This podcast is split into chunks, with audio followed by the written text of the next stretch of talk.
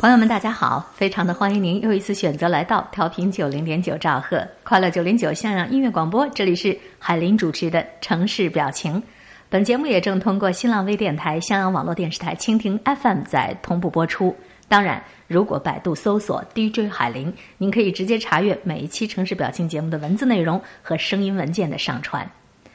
时下有一个词儿，其实不是一个词儿啊，是层层递进的一句话，叫做羡慕。嫉妒恨，起初是羡慕，后来就成了嫉妒，再到了后来就成了恨。有时候你也会羡慕嫉妒恨吧？仿佛人人都有羡慕嫉妒恨的时候。如何治好这种看见别人好了，看见别人发达了，就感觉自个儿不幸福了的？这是一种病啊！怎么治好它呢？今天的城市表情，我们首先要分享的一篇文章就是。如何治好这看见别人好自个儿就不好的一种病？啦啦啦啦啦快乐九零九襄阳音乐广播，今天的城市表情微笑。百度搜索 DJ 海林的新浪或腾讯微博即可查阅节目的所有文字内容。欢迎推荐分享好文章，我们的 QQ 号四零九九七一九七四，和海林一起用智慧梳理情绪。耶。先跟您说一个案例，是阿 J 的案例。他在大学的时候参加公开赛，获得了一个奖。由于是第一次经历这么样的一种喜庆的好事儿，所以他当时就在很流行的 SNS 上面发布了一个相关的帖子，并且把自己获奖的事情告诉给了周围的人分享。他觉得通过自己获奖这件事儿啊，人们会对自己另眼相看，自己也有了一种自信和满足，所以他特别开心。但是好景不长啊，阿 J 知道了周围正在流传的关于他自己的一些奇怪的谣言。这些谣言都说他这一次在公开赛当中获得奖的设计是盗用了别人的创意。随后呢，这个谣言就传到了助教那里，结果可想而知啊，他错失了助教向企业推荐自己就业的机会。其实那个作品完完全全千真万确就是阿 J 自己构思、自己创作的作品。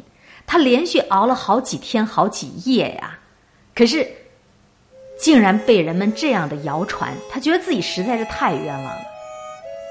这事儿过了好久，他才知道，散布谣言的竟然是自己玩的最好的朋友。那个朋友呢，把阿 J 拿的设计好的图纸给别的朋友看，吸取他们的建议，并且进行了适当的修改，说成是他抄袭盗用了别人的创意。当阿 J 跑到他身边问他。你为什么要这么对我？面对质问，朋友的回答是这样的：我对你并没有恶意，我只是觉得你那样在朋友圈里分享自己获奖的信息是不对的。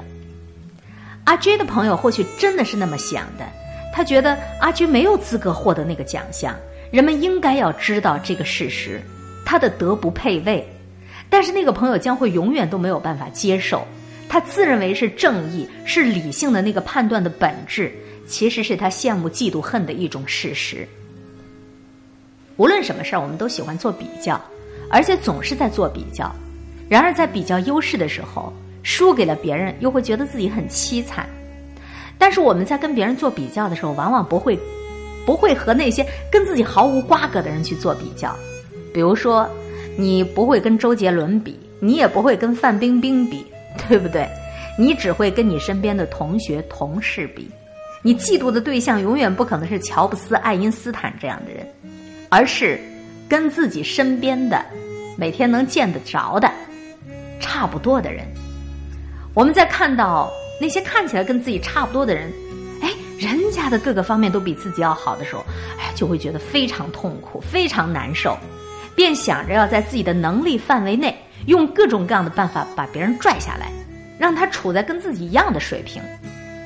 由于人性当中的嫉妒，它其实是一种非常低劣的情感，所以人们都不愿意把它表露出来，藏着掖着，不愿意如实的来表达、来承认自己所感受的那份情感。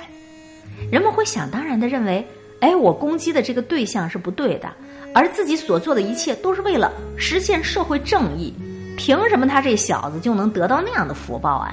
所以，成为嫉妒的对象的人被击垮的理由是多种多样的，而且呢，他们各自都有自己的正当性。大多数的人不清楚，有多少人都是因为被人嫉妒，惹人眼红了，最后才酿成悲剧的。老古话说：“你爬到高处啊，你摔下来的时候啊，你真的是有各种原因的。在你们的背后，你遭到了某人的嫉妒，然后你身败名裂，这个情况有很多。我个人认为，百分之九十以上都是因为被别人给盯上了，羡慕、嫉妒、恨了。这个世界旋转的原理啊，跟我二十多岁时候所知道的原理大不相同。”稻子越成熟，头就会越低。这句话并非空谈。知道这个道理之后，我懂得了谦虚。无论我取得了什么样的成就，我都不再嘚瑟了。这是一个企业家说的肺腑之言。无论我取得多大的成就，我都不再自个儿嘚瑟了。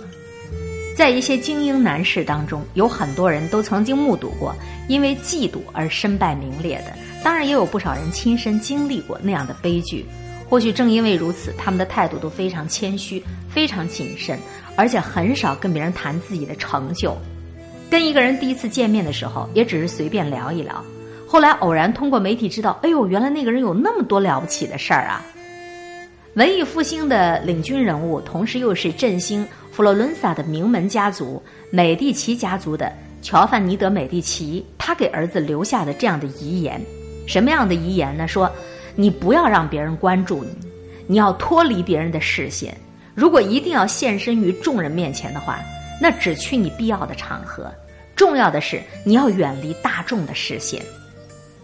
他的儿子非常准确地理解了父亲的意思，于是，在为人处事方面，他比自己的父亲更加低调。每当他去佛罗伦萨市区的时候，生怕给市民留下不亲和的印象，所以他都不会骑马去，总是选择。徒步前往，他说：“嫉妒啊，是不用浇水都会生长的杂草。”就这样，他在每一天增多的财富和名誉面前更加低调的处事。所以，美第奇家族把管理嫉妒当成是金科玉律，整整统治了欧洲三百六十年之久。现在，已经完全成为了一个连普通人都可以炫耀自己的优点，并且可以因此变得有名的时代。有的人强烈主张谦虚是美德的时代已经离我们远去了，现在是向别人积极宣传自己的优点才能够存活下去的时代。但是，就在此时此刻，还不知道有多少人是因为在不具有能够抵抗嫉妒的能力状态下，遭人嫉妒、遭人恨了，然后就身败名裂了。人们对自己没有办法追赶上的那种卓越和优秀，表现出敬意。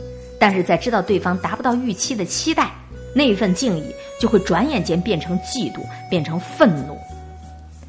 如果说你拥有了美好的东西，或者你具备了令人羡慕的能力，你要从自己所拥有的小部分开始，一点点的把它展现，这样才能让那些关注你的人，在对你有了进一步的了解的时候，对你产生好感，而不是嫉妒。千万不要把自己的能力夸大之后表现出来。如果想要真正的提高自己的价值，并且长期的维持自己的价值，你要懂得，你遭人嫉妒了，你被人盯上了，你让人眼红了，那是一件多么危险的事情。你的梦想，你的经历，你非常不错的女朋友，你的经济能力，这些都得要放在你自己的内心去珍惜、去培养。你要懂得适当的去克制。想把他们拿出来炫耀，想让人们羡慕的欲望，你要警惕。你发布的很少的消息，在你周围的人们之间开始传开。现在还非常年轻的你，如果是早一点明白这一点，并且付诸于行动的话，那么将来你产生为什么我会遭遇这种事情的疑问，就会越来越少。你还能够朝着你想要走的那条路，慢慢的、长期的走下去。这篇文章说来说去，说的就是一个词儿：低调，简单一点，朴素一点。不管自己有什么样的好，不过多的去炫耀。如何治好这看见别人好就不幸福的病？这种病是时代的病，不是一个人、两个人就能够力挽狂澜把这种病消除掉的。我们能做的就是洁身自好，让自己简单、朴素、真诚。低调。再见，金黄的姑娘，再美，人怕你打量，在哪儿，在哪儿，想想，再见，遥远的故乡。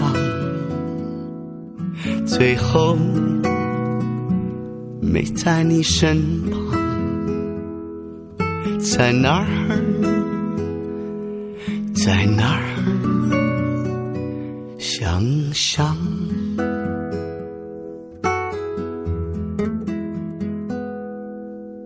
没有万语千言留给我。相信的人间，我爱过，并且深深爱过，就像我唱过的歌。你的情我不懂，无法把你看清楚。在哪儿，在哪儿想想？再见，立秋和春分。再见，童稚的青春。在哪儿，在哪儿？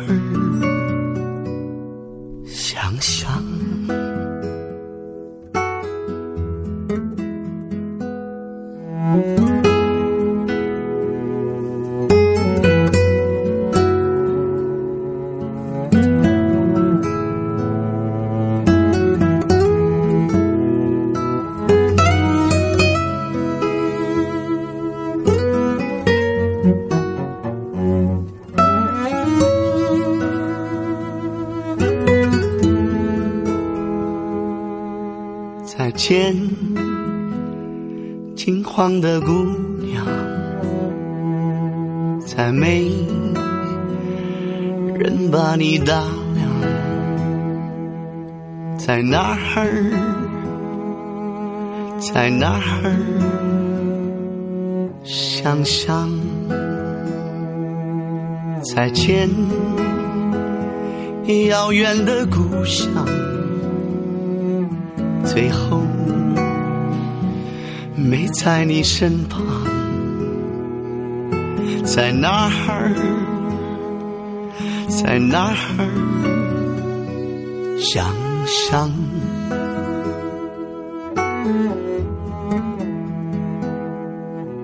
我没有万语千言留给我。伤心的人间，爱过，并且深深爱过，就像我唱过的歌。你的柔情我不懂，无法把你看清楚。在哪儿，在哪儿想想？再见，立秋和春分。再见，冬至的青春。在哪儿，在哪儿？想。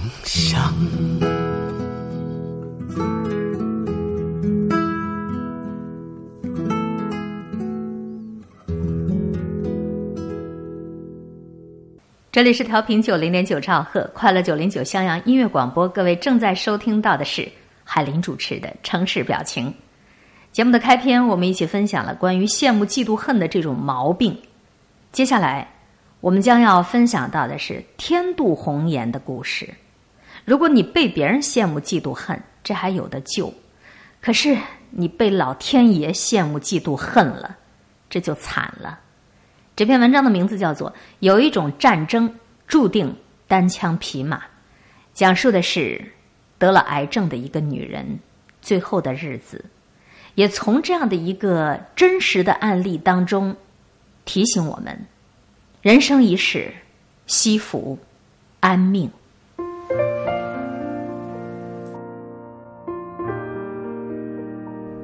我和谁都不争，和谁争，我都不屑。我爱大自然，其次就是艺术。我双手烤着生命之火取暖，火萎了，我也准备走了。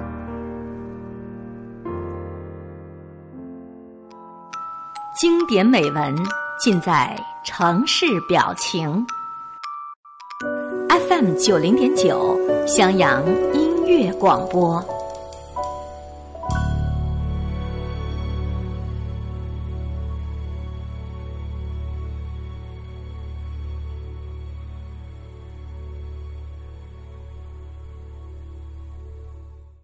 他说：“这已经是第十七次化疗了。”每一次化疗都疼得受不了，她真心的想死。还是两年前，她和男朋友一起在日本读博士，她常常觉得肚子疼，伴随着不规律的出血，不得已和男朋友一起到医院检查，确诊卵巢癌。爸爸妈妈都不过是一个小城市的普通人，医疗费对他们来讲是一笔巨大的负担。所以他选择留在日本接受治疗。日本政府对留学生有医疗补助，这已经算是不幸中的万幸。可代价就是孤独。日本签证办起来很麻烦，母亲只能几个月来一次，照顾他十几天，然后抹着眼泪离开。他的爱情是这黑暗生命当中唯一的光。男朋友一边读博士，一边继续照顾她。他们俩就像一对苦命的鸳鸯。她和男朋友是大学时的同班同学，她记得特别清楚。第一次见到男朋友是入学时的班会，男朋友剃了一个特别圆的方寸儿，个子不高，脑袋大，但是特别瘦，外套衣服还染色了，像泼墨一样。一开始是波澜不惊，见面打个招呼，随便聊两句，时间久了。他记住了那一张诚恳腼腆的笑容。第二个学期不知道怎么的，周围的朋友都在传，说那个男生喜欢你呢。小孩子都经不起这样的谣言，自然而然的，两个人都开始注意对方，发现了彼此更多的优点。非常俗套的，两人开始一起上自习，每天晚上自习完了，他会送她回寝室。离寝室越近，他走得越慢，到了最后几步，简直都走不动了。可这男人好像不知道有一件事叫做表白，他等啊等啊，觉得这样子不行，于是就挑了一个月黑风高的晚上，主动问他：“你有没有喜欢的女生？”他说有，巴拉巴拉的说了一大堆。姑娘不耐烦了，打断了他的叙述，说：“那现在呢？”他终于老老实实的回答。我喜欢你。后来两人就牵手了。姑娘说：“其实牵手也是我主动的。”他这个人笨死了。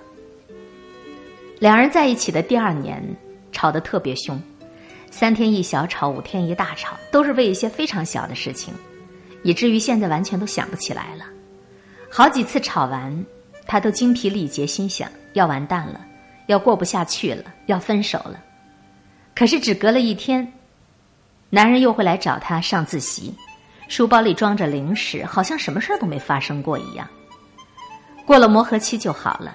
后来两人一起考研究生，一起申请出国，一起来到了日本。姑娘说：“我以为我的命真好，这么好的感情，我会和这个男人一直幸福到老。可是没有想到，天妒红颜，生死考验竟然来得这么快。姑娘有一群爱她的朋友，有一个朋友知道她的病，在视频里哭得稀里哗啦，反倒是姑娘去安慰她。朋友一边抹着眼泪一边骂：“你这个臭丫头，你能不能不要这么懂事？”她嘻嘻哈哈的笑：“没办法呀，我已经癌症了，身边的朋友都这么脆弱，我不好意思比你们还脆弱吗？好像反了，是不是？”他拜托他身边所有的同学朋友们都别哭，我只是生病了，又不是马上要死。当然会死啊，但不是马上死，就是受点苦还能活着，活一天是一天，这就很好了嘛。第一次化疗之后，他大把大把的掉头发，梳头就像是薅社会主义羊毛，有一天头发都掉光了。他就拍了一张做鬼脸的照片放到微博上。他说自己的血管超细，化疗用的针头粗，每次都得扎好几次，而且只有护士长级别的能够对付得了。他笑自己在病房里鬼哭狼嚎，深深的体会了夏紫薇的痛苦。他还哀叹自己的导师运气不好，招了一个不能干活的女博士。每次见到导师的时候，他都觉得很抱歉。我听了，眼泪都快掉下来了。都什么时候了，还惦记着导师的运气好不好？他说想吃素鸡，日本买不到。我说我买了，给他寄过去。他说不用，不肯告诉我他的地址。过了一个礼拜，欢天喜地的告诉我，在一个网站购物网上发现了素鸡，明天就送货了。身体稍微恢复一点，他提着篮子去菜场买菜。说要给男朋友改善伙食，他说我们家那家伙太笨了，做的东西都一个味道。家到菜场不太远，他走走停停，花了一上午，回到家瘫坐在地板上，大口的喘着气，衣服都湿透了。他戴着假发套，站在樱花树下拍照，笑容灿烂。回家在日记里写，也不知道明年还能不能再来看樱花。有一个朋友写了一篇美食的文章，他给我留言说：“你不知道我看完有多难过，那女孩写的那些东西有多好吃啊！我都不知道在我有生之年还能不能那么去吃一回。”三月十号，我才不要死！我要把生活演成红颜薄命、英年早逝的电视剧给你们看，又没人给我片酬，我才不干这吃力不讨好的事儿呢。四月七号。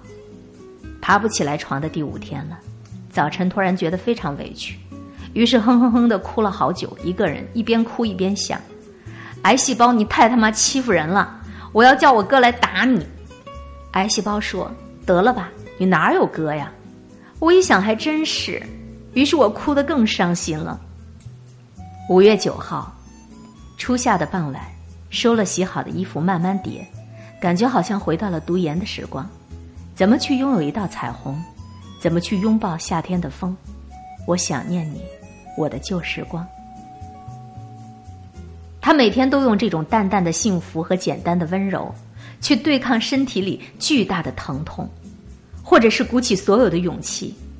可是这样能坚持多久？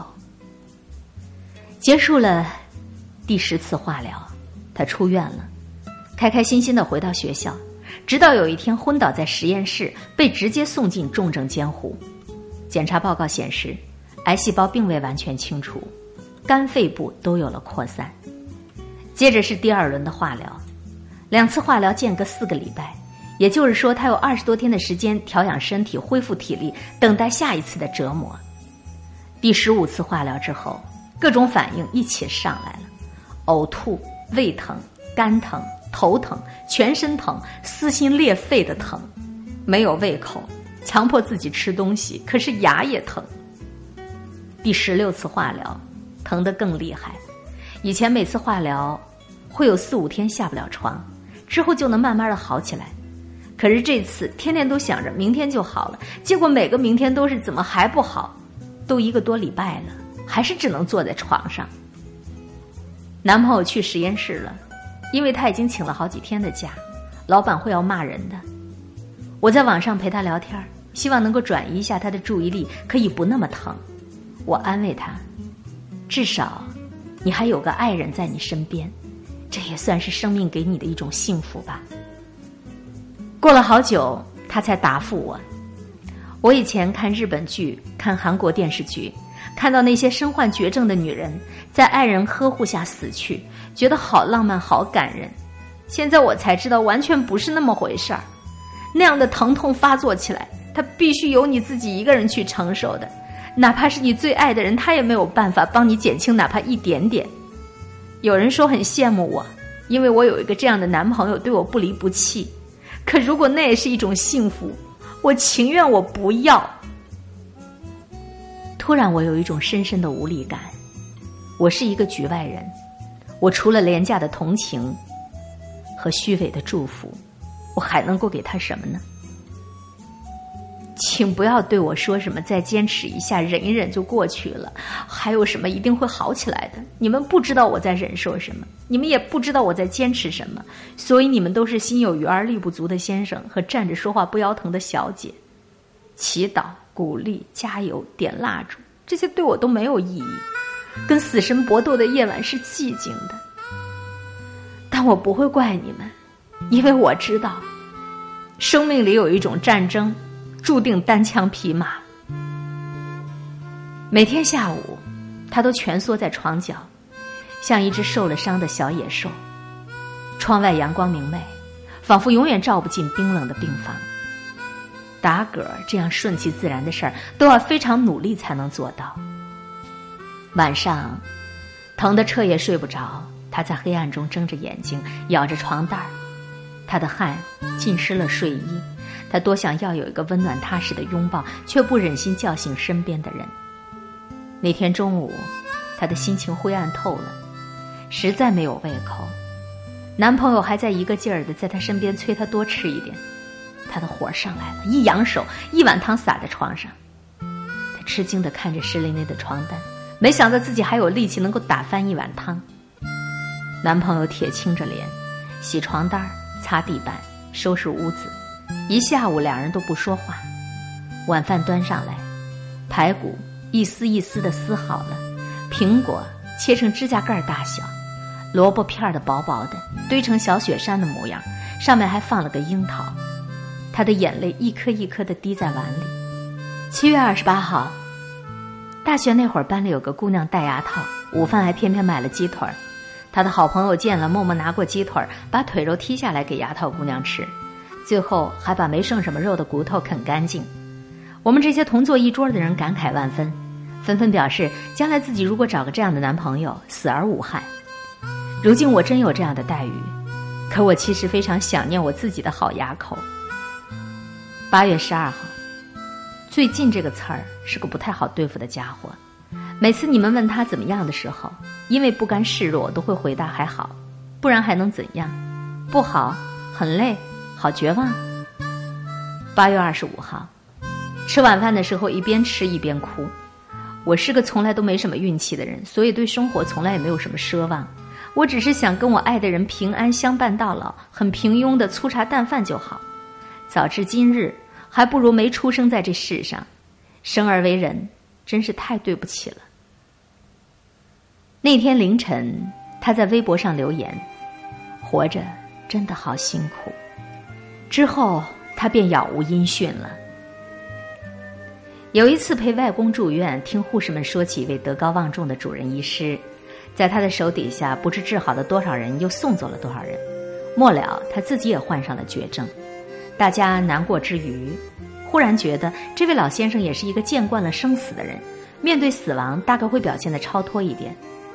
护士叹了口气：“嗨，他死的毫无尊严。”还有一个朋友难产，历尽了千辛万苦，终于生下一个女婴，他抱着女儿一个劲儿的流泪。后来他说，一想到二十多年后自己的女儿也要经历这一番疼痛，他就舍不得。卡莱尔说，一个没有在深夜痛哭过的人，不足以话语人生。这句话或许可以改成，没有在深夜痛醒过的人，不足以语人生。人都竭力的想在自然规律面前保持尊严，自然说：“你本来就是一长串有机分子序列的组合体，你有什么尊严？”天地不仁，以万物为刍狗，白血病、艾滋病、肿瘤、癌症，各种各样的不治之症，显示着天地之不仁。我每天给他留一条言，可他却像是人间蒸发了一样。我盯着他灰暗的头像，那个笑容，是否已经不在人间？不是说还要看樱花吗？不是说还要回国办一场婚礼吗？我在心里念叨着：“姑娘啊，可别真的放弃了呀！”终于有一天收到了他的答复：“谢谢你，好一点了。”他告诉我，他想自杀，不愿意这样活受罪，也不愿意成为男朋友的负担。男朋友去实验室了，他躺在床上，专心的想着怎么去死，连从哪一扇窗子跳下去都想好了。晚上，男朋友从实验室回来，无比憔悴又无限的柔情，忙里忙外的给她洗脸，给她擦身子，给她下面条，给她煮鸡蛋，给她烫蔬菜。她看着这个为她手忙脚乱的男人，紧紧的咬着嘴唇，一遍遍的告诫自己，不可以再动摇了，不可以。然后眼泪无声的滑下来了。男朋友赶紧扔下手中的活，蹲在床前问他怎么了，哪不舒服了，还是不想吃饭吗？他终于忍不住，抱着他失声痛哭。我对他说：“我实在舍不得离开你，我要巴巴的赖着你，赖到生命的最后一分钟，你就是我活下去的欲望。活着，忍受着巨大的痛苦，还是要活下去，咬着牙，流着泪的活下去。”有一天，我梦见了外公。醒来的时候，我突然明白，天地不仁并不是最终的答案。翻出了那本笔记，满页潦草的字迹，我在“万物为刍狗”后面加了一句：“以识乾坤大，犹怜草木青。”你知道，语言在癌症面前是苍白的，可是有些话还是想对那姑娘说。有一天，你站在蔚蓝的海边，你看着樱花漫山遍野。你品尝着精致的美食，你和你的爱人尽情的缠绵，那个时候你会感谢现在的你，给了未来的你一个机会。我讲的故事里的姑娘，她的网名叫轩萱，喧闹的喧，渲然泪下的渲，在这个世界热闹处无声的流泪，不愿意打扰到那些欢乐的人们，因为在生命当中，有一种战争，注定是。单枪匹马。与爱你和你爱的人别离，你的义无反顾是全部的勇气，